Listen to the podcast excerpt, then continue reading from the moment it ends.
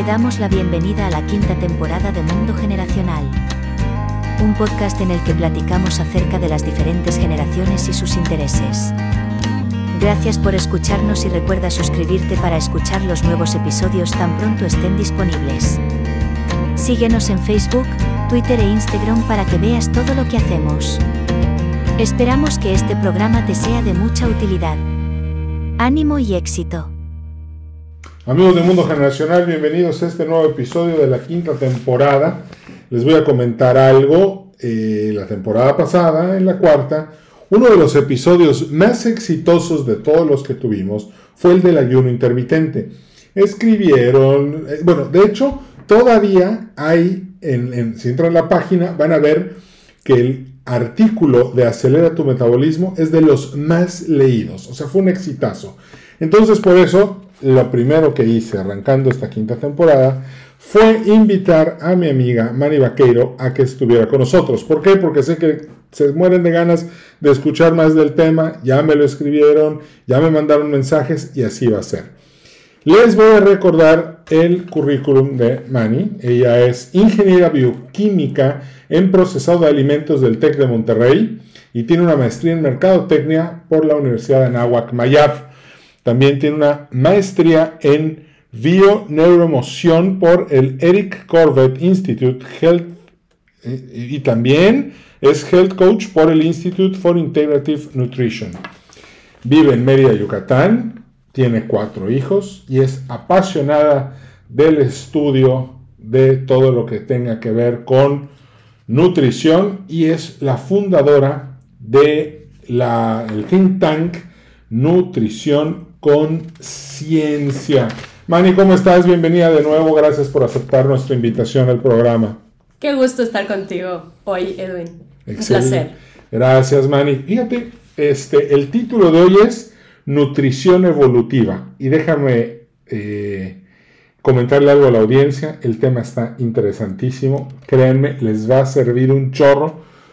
Porque a mí algo que me gusta mucho del estudio de las generaciones es la perspectiva el poder ver el pasado, entenderlo, procesarlo y luego poder diseñar un futuro a partir de lo que se vio en, la enseñanza de cómo fue nuestra vida.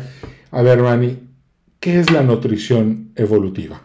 Mira, Edwin, después de estudiar el cuerpo humano, nos hemos dado cuenta cuál es el diseño original para el que estamos para el que estamos eh, o sea, diseñados para comer. O sea, qué tipo de alimentación necesitamos para este cuerpo humano que tenemos.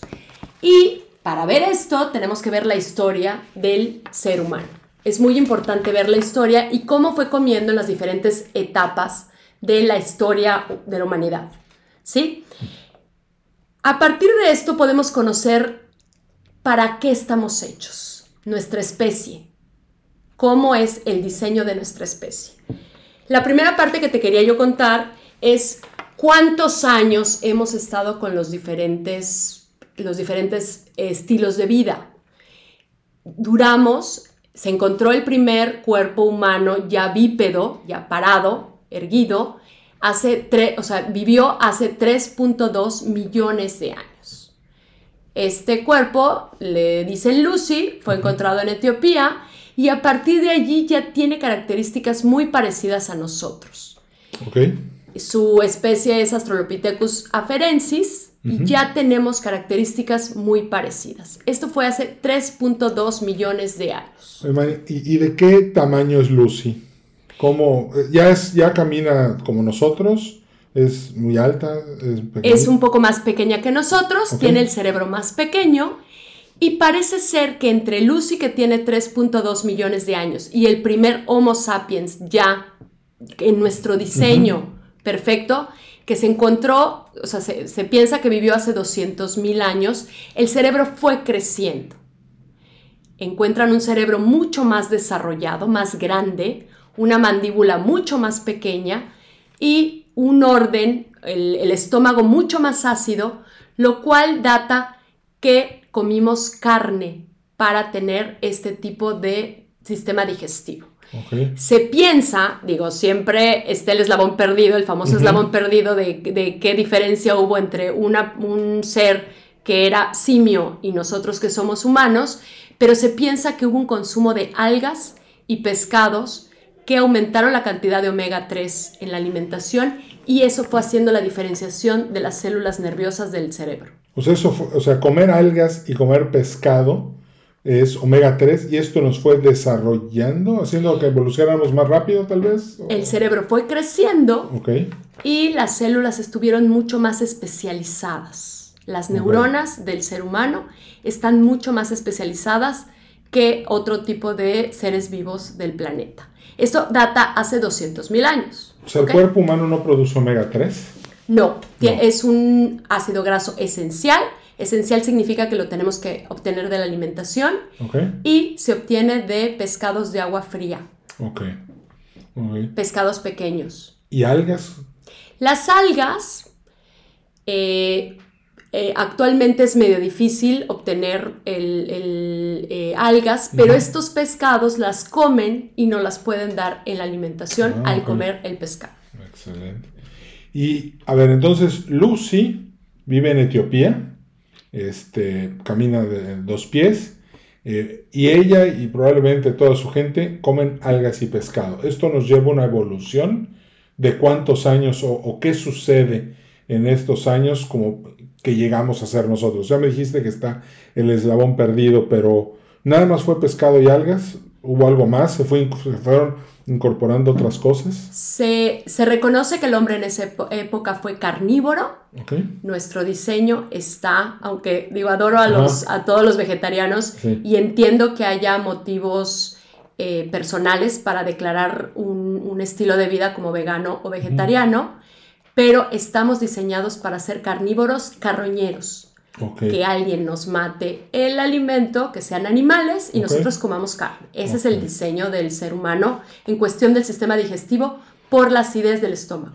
Oye, y bueno, a ver, carnívoros.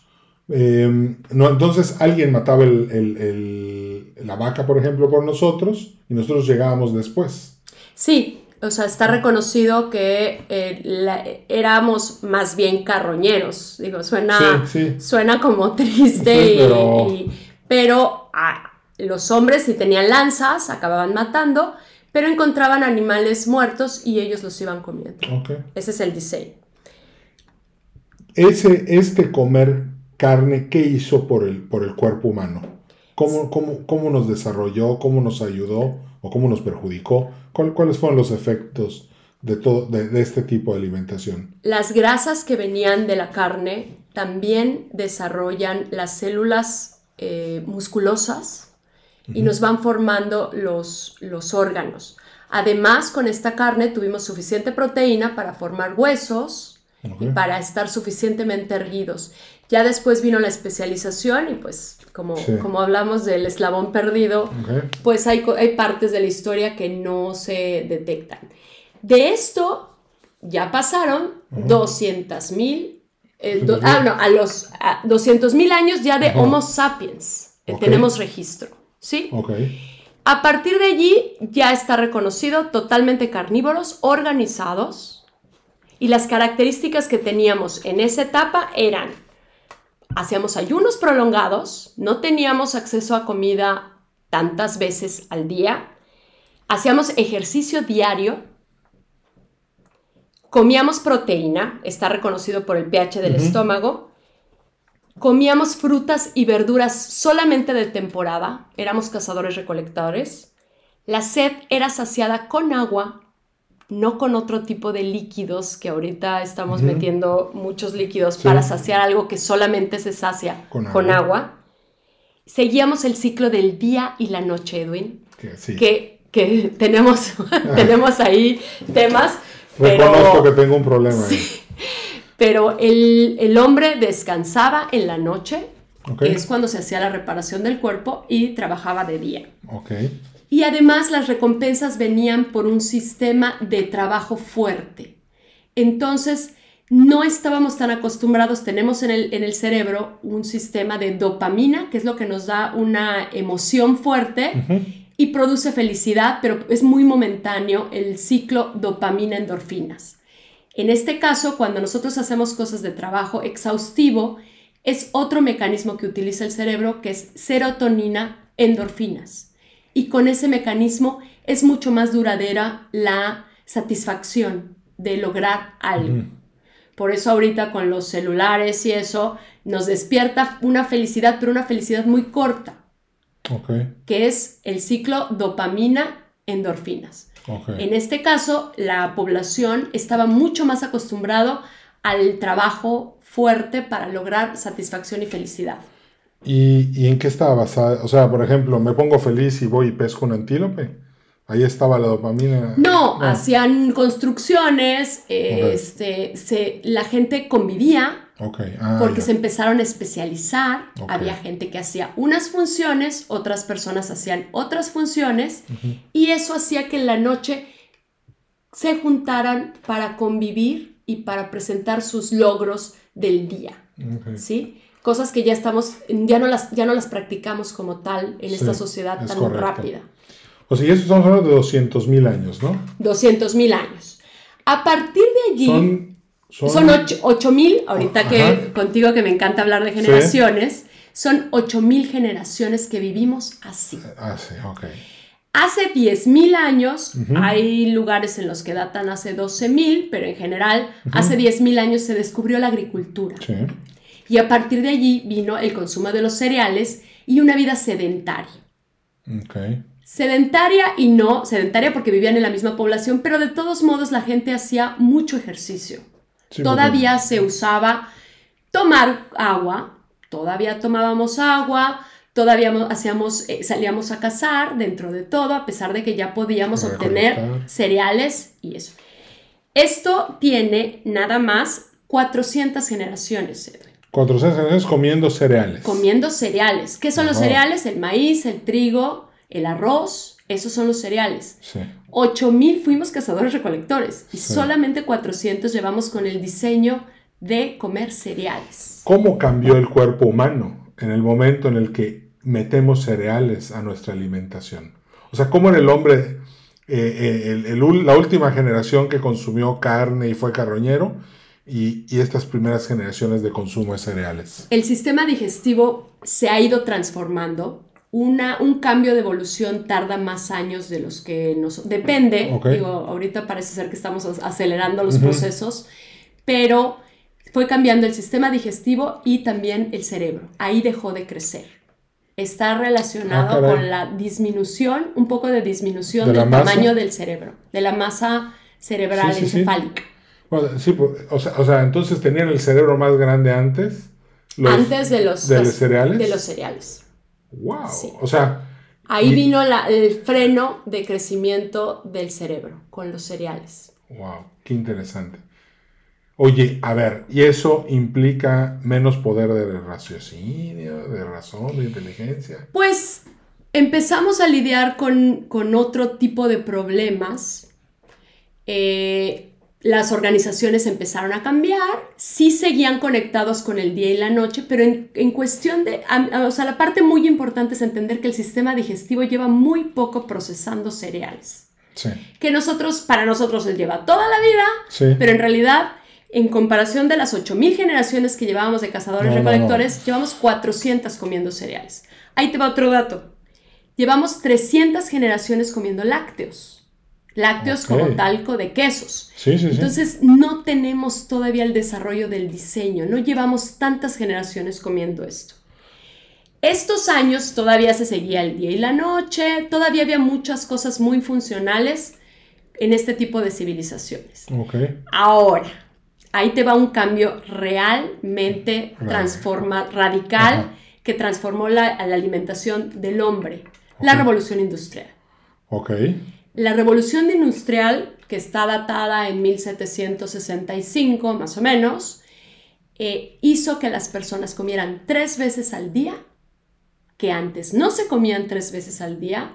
Hay datos que en la Edad Media todavía se comían dos veces al día y se empezaron a comer alimentos procesados. Las latas, esos fueron los primeros. Empezaron con las latas, empezó la conservación de los alimentos Sí. por la producción masiva. Y ahí, de eso, solamente llevamos 10 generaciones. Sí. 10 generaciones han vivido con ultraprocesados. Wow. No lo tenemos en el diseño, Edwin. No estamos hechos para estamos eso. hechos para este tipo de proceso, por este una tipo pregunta. de digestión. El procesamiento también puede ser un proceso de conservación, por ejemplo, un Sí, bacalao claro. portugués que te lo... Claro, las, o sea, el, salar comida data desde la agricultura. O sea, Ah, hay procesados de alimentos más antiguos. Ah. Pero dentro de todo, eran procesados en los que no interveníamos en, el, en, en el- en la formulación química Ah, de los ya. alimentos. Conservación de alimentos llevamos muchos años. Sí. Los lácteos se, se- se descubrieron al guardar leche en, en estómagos de vacas Ya. y entonces se conservaba la leche más porque cuajaba y se formaba un queso.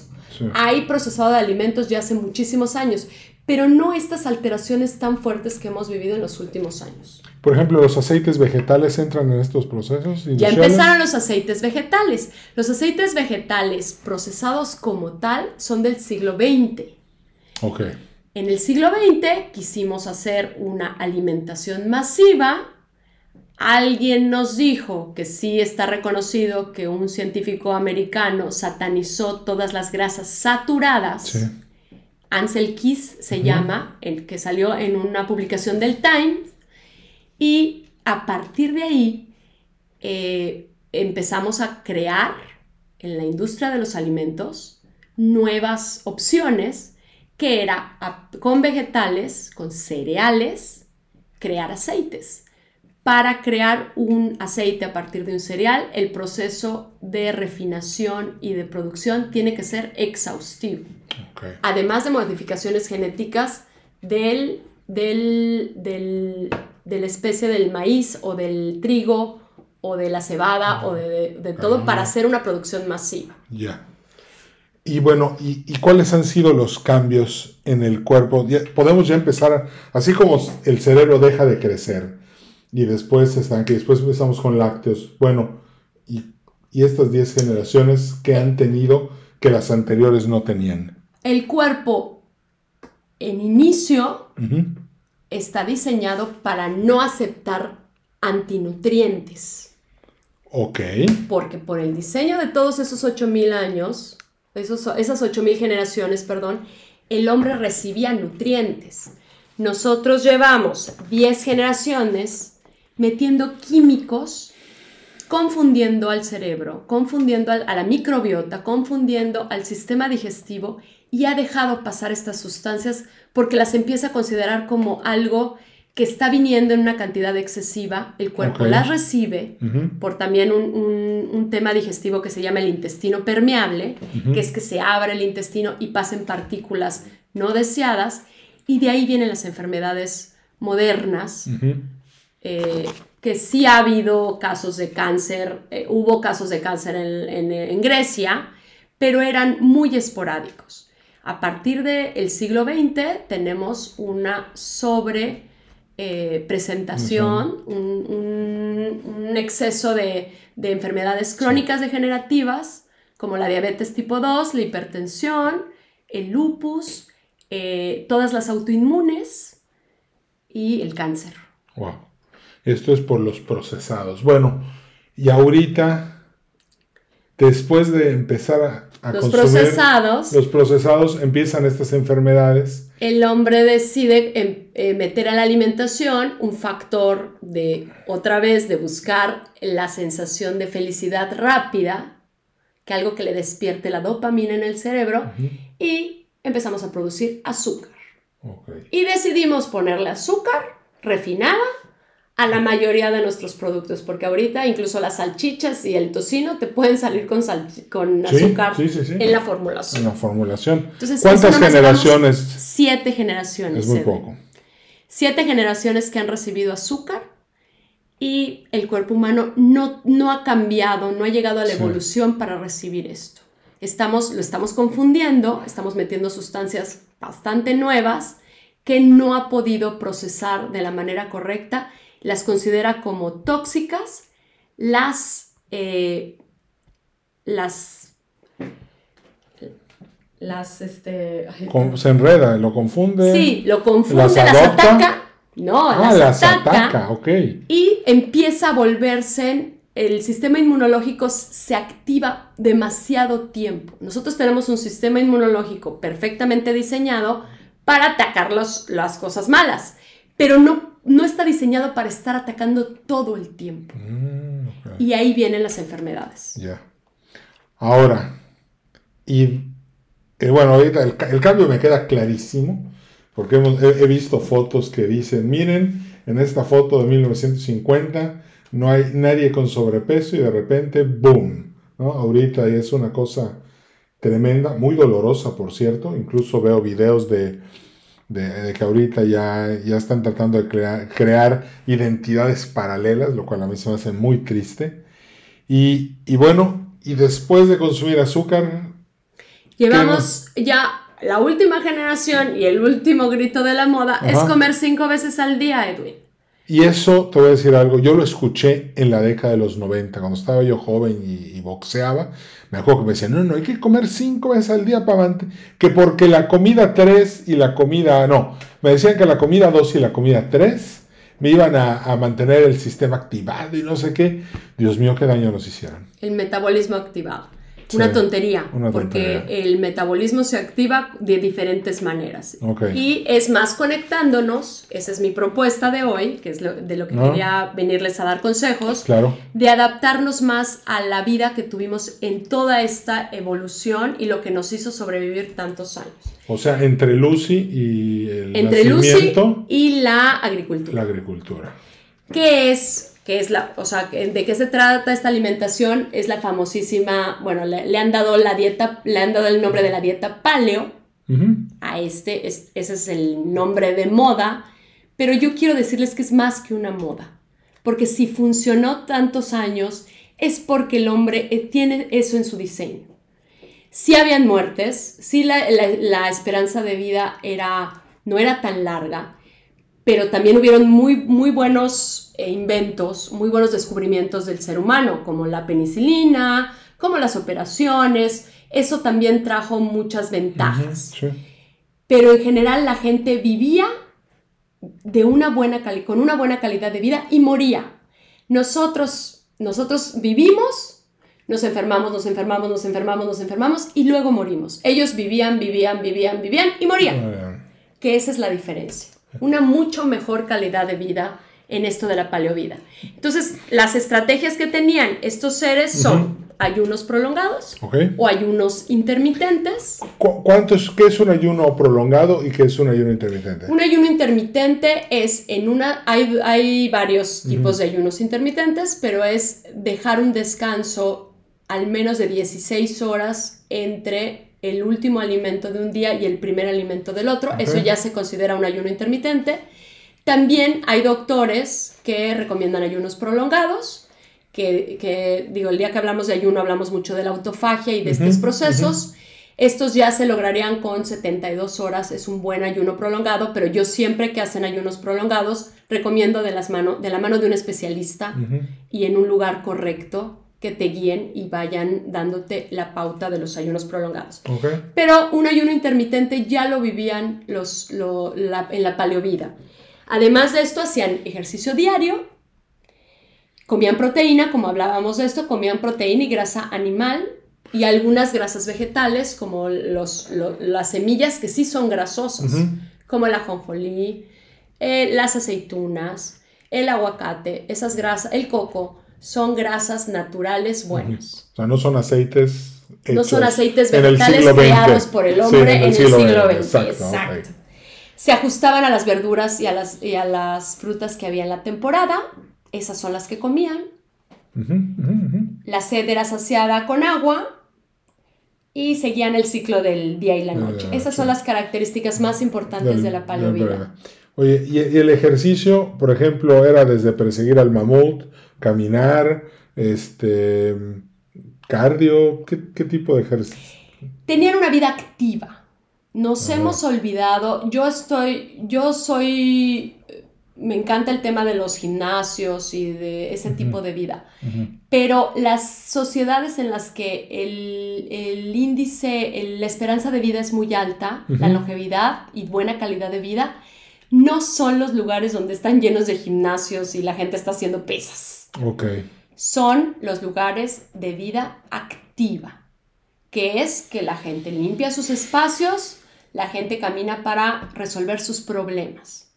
Los lugares de, mayor longevidad es Okinawa en Japón, en Italia hay lugares, hay varios lugares que se han considerado lugares específicos en los que la longevidad es alta. Y esto no es el lugar del gimnasio, es el lugar de la vida activa. La vida activa. Oye, ¿y el sedentarismo entonces cómo nos afecta? ¿Qué, pasa en una ciudad que es sedentaria? En una ciudad sedentaria eh, perdemos masa muscular. Nosotros si nos dejamos de mover en un día, vamos perdiendo masa muscular. La masa, la masa muscular se pierde con la edad. De por sí, el, en el diseño del ser humano, vamos perdiendo masa muscular con la edad. Pero en la medida en que no nos activemos, tenemos menos células que hacen las funciones necesarias para la vida. Entonces es muy importante mantener nuestra masa muscular el mayor cantidad de tiempo y la mayor masa muscular. La masa muscular nos ayuda para tener huesos también sanos, porque si no hay que moverse, el, huevo se vuelve, el hueso se vuelve frágil. El hueso, si tú haces fuerte un hueso teniendo la necesidad de hacerlo fuerte. O sea, utilizándolo, utilizando los músculos.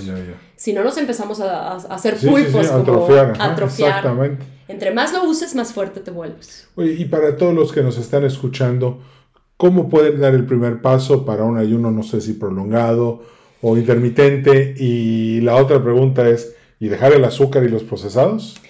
Bueno, yo, tú y yo hemos hablado mucho de este tema. Yo creo que lo importante es entender que no vamos a dejar de comer pasteles por los siglos de los siglos. La verdad, yo no considero esto algo digo, sí lo considero sano, pero emocionalmente vivimos en una sociedad y tenemos que adaptarnos a las nuevas necesidades y, a los, y al nuevo estilo de vida.